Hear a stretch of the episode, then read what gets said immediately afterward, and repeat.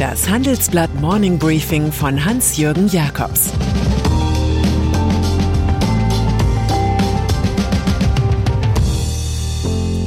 Guten Morgen allerseits. Heute ist Montag, der 9. August, und das sind heute unsere Themen. Der Messier für Dauerkrisenstab, der Boom des grünen Stahls und TikTok drängt an die Börse. Nach einer kurzen Unterbrechung geht es gleich weiter. Bleiben Sie dran. Wenn ich am Freitag Feierabend mache, freue ich mich auf richtig viel Lesezeit am Wochenende. Wenn es Ihnen vielleicht genauso geht, haben wir jetzt genau das Richtige für Sie. Das neue Handelsblatt Wochenende.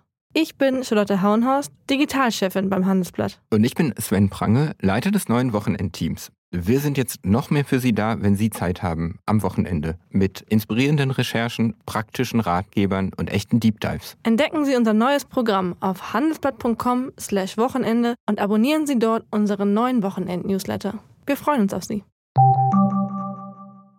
Olympische Spiele. Jetzt, wo die angeblichen Weltspiele des Friedens in Tokio vorbei sind, fällt der Blick auf die Rechnung.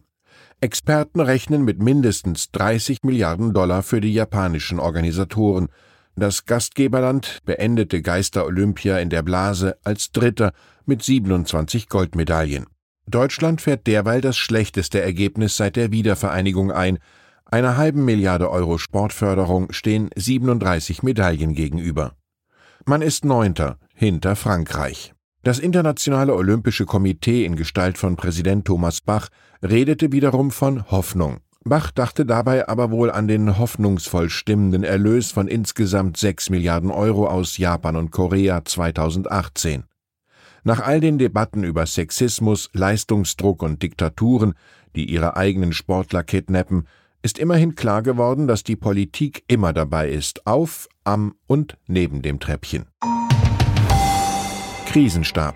Als es um die mögliche Etablierung eines Sonderbeauftragten für die jüngste Hochwasserkatastrophe ging, fiel sofort ein Name Thomas de Maizière. Dem verwaltungssicheren Ex-Bundesinnenminister traut man Problemlösungen zu. In einem Tagesspiegel-Interview redet er nun selbst davon, dass ein Krisenstab für überregionale Krisenlagen eingerichtet werden sollte, von der Pandemie bis zur Flut. Heute würden selbst die Quadratmeterzahlen für die Ladenöffnung von der Ministerpräsidentenrunde beschlossen, moniert er. Das sollte laut de Maizière aber nicht Teil politischer Leitentscheidung sein. Die Mikrosteuerung gehöre in einen Krisenstab, auch sollten unbedingt Fachleute hinzugezogen werden, findet der CDU-Politiker. Der Vorschlag ist insgesamt so vernünftig, dass er kaum Chancen haben dürfte. Corona-Gipfel. Am Dienstag probiert sich das Kanzleramt mit den Chefinnen und Chefs der Bundesländer erneut am Corona-Gipfelformat aus. Es hat sich zwar so wenig bewährt wie Schokolade gegen das Virus, aber was soll's. Gegen die Gefahr des Dilettierens halten Teilnehmer mit Interviews dagegen, die einen Nenner haben. Bloß keinen Lockdown, aber er könnte kommen. Bei uns plädiert Bremens Bürgermeister Andreas Bovenschulte, vom starren Blick auf die Inzidenz wegzukommen. Sinnvoller wäre ein Ampelsystem aus Indikatoren wie Inzidenz, Belegung der Intensivbetten und Hospitalisierungsquote. Impfverweigerern will er mit Überzeugung, nicht mit Druck beikommen. Schon bald würden Corona-Tests nicht mehr kostenlos sein.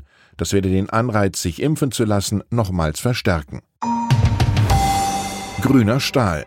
Wer in der Vergangenheit nach Klimasündern suchte, wurde bei der Stahlproduktion rasch fündig. Viele Millionen Tonnen CO2 fallen immer noch als Prozessgase an. Doch die Zeiten ändern sich, referiert unsere Titelstory. Vor allem die Autohersteller verlangen nach grünem Stahl. Und so feiert Stahlproduzent Salzgitter einen kleinen Auftrag als großen Erfolg. Man liefert CO2-reduzierten Flachstahl noch in diesem Jahr an vier Mercedes-Werke aus. Den um zwei Drittel reduzierten CO2-Fußabdruck ließen sich die Niedersachsen stolz vom TÜV Süd zertifizieren, eine Europapremiere. In den nächsten Jahren sollte hinreichend grüner Stahl für den Einstieg in eine klimaverträgliche Produktion von Fahrzeugen vorliegen, freut sich Manfred Fischedick vom Nachhaltigkeits-Think Tank Wuppertal Institut. Wir machen uns Hoffnung mit Goethe. An unmöglichen Dingen sollte man selten verzweifeln, an schweren nie. Medienwelt Dem Begriff eines Medienverbunds bin ich seit Beginn meiner Redakteurszeit so oft begegnet, dass mir eine Analyse darüber angebracht erscheint. Schließlich macht sich der Bertelsmann-Konzern bis Anfang 2022 daran, das Fernsehen von RTL mit den Zeitschriften von Gruner und Jahr zu verschmelzen. Mehr Größe und Kooperation sollen gegen Netflix und Co. helfen. Das ist ein Experiment ohne Blaupause, von dem man noch nicht weiß, ob es ein Festival der Kreativen oder der Controller sein wird. Der langjährige RTL-Chef Helmut Thoma ist skeptisch und fragt, wo all die tollen Inhalte herkommen sollen. Mit Alarm für Cobra 11 werde nach 25 Jahren gerade die letzte der einst erfolgreichen Eigenproduktionen eingestellt. Und dann ist da noch TikTok. Die chinesische Kurzvideoplattform drängt trotz aller Attacken der Regierung in Peking gegen Big Tech an die Börse. Eigentümer ByteDance plant nun offenbar konkret einen Börsengang für Ende 2021, Anfang 2022 in Hongkong. Immerhin ist die Firma schon heute mit sagenhaften 180 Milliarden Dollar bewertet. Aufgrund des politischen Drucks sagten die TikTok-Verantwortlichen jedoch den Start an einer westlichen Börse wie New York ab. Stattdessen versucht man, die heimischen Regulatoren zu besänftigen und deren Datensicherheitsskepsis auszuräumen. Wunschgemäß gaben die Macher den Behörden mehr Details zum eigenen Umgang mit Kundendaten, alles frei nach Konfuzius. Lernen ist wie Rudern gegen den Sturm, wer aufhört, treibt zurück. Ich wünsche Ihnen einen lehrreichen, guten Start in die Woche. Es grüßt Sie herzlich Ihr Hans-Jürgen Jakobs.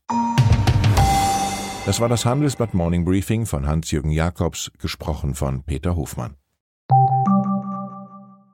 Die Welt steht vor gewaltigen Herausforderungen. Zum einen die Energiewende voranzutreiben und gleichzeitig den Klimawandel einzudämmen. Und auch der Energieträger Wasserstoff gewinnt weltweit immer mehr an Bedeutung. Doch wie geht es weiter? Erfahren Sie mehr auf dem Handelsblatt Wasserstoffgipfel 2024 am 12. und 13. Juni in Essen. Infos unter handelsblatt-wasserstoffgipfel.de. Mit dem Vorteilscode Wasserstoff 2024 erhalten Sie einen Rabatt von 15% auf die Tickets.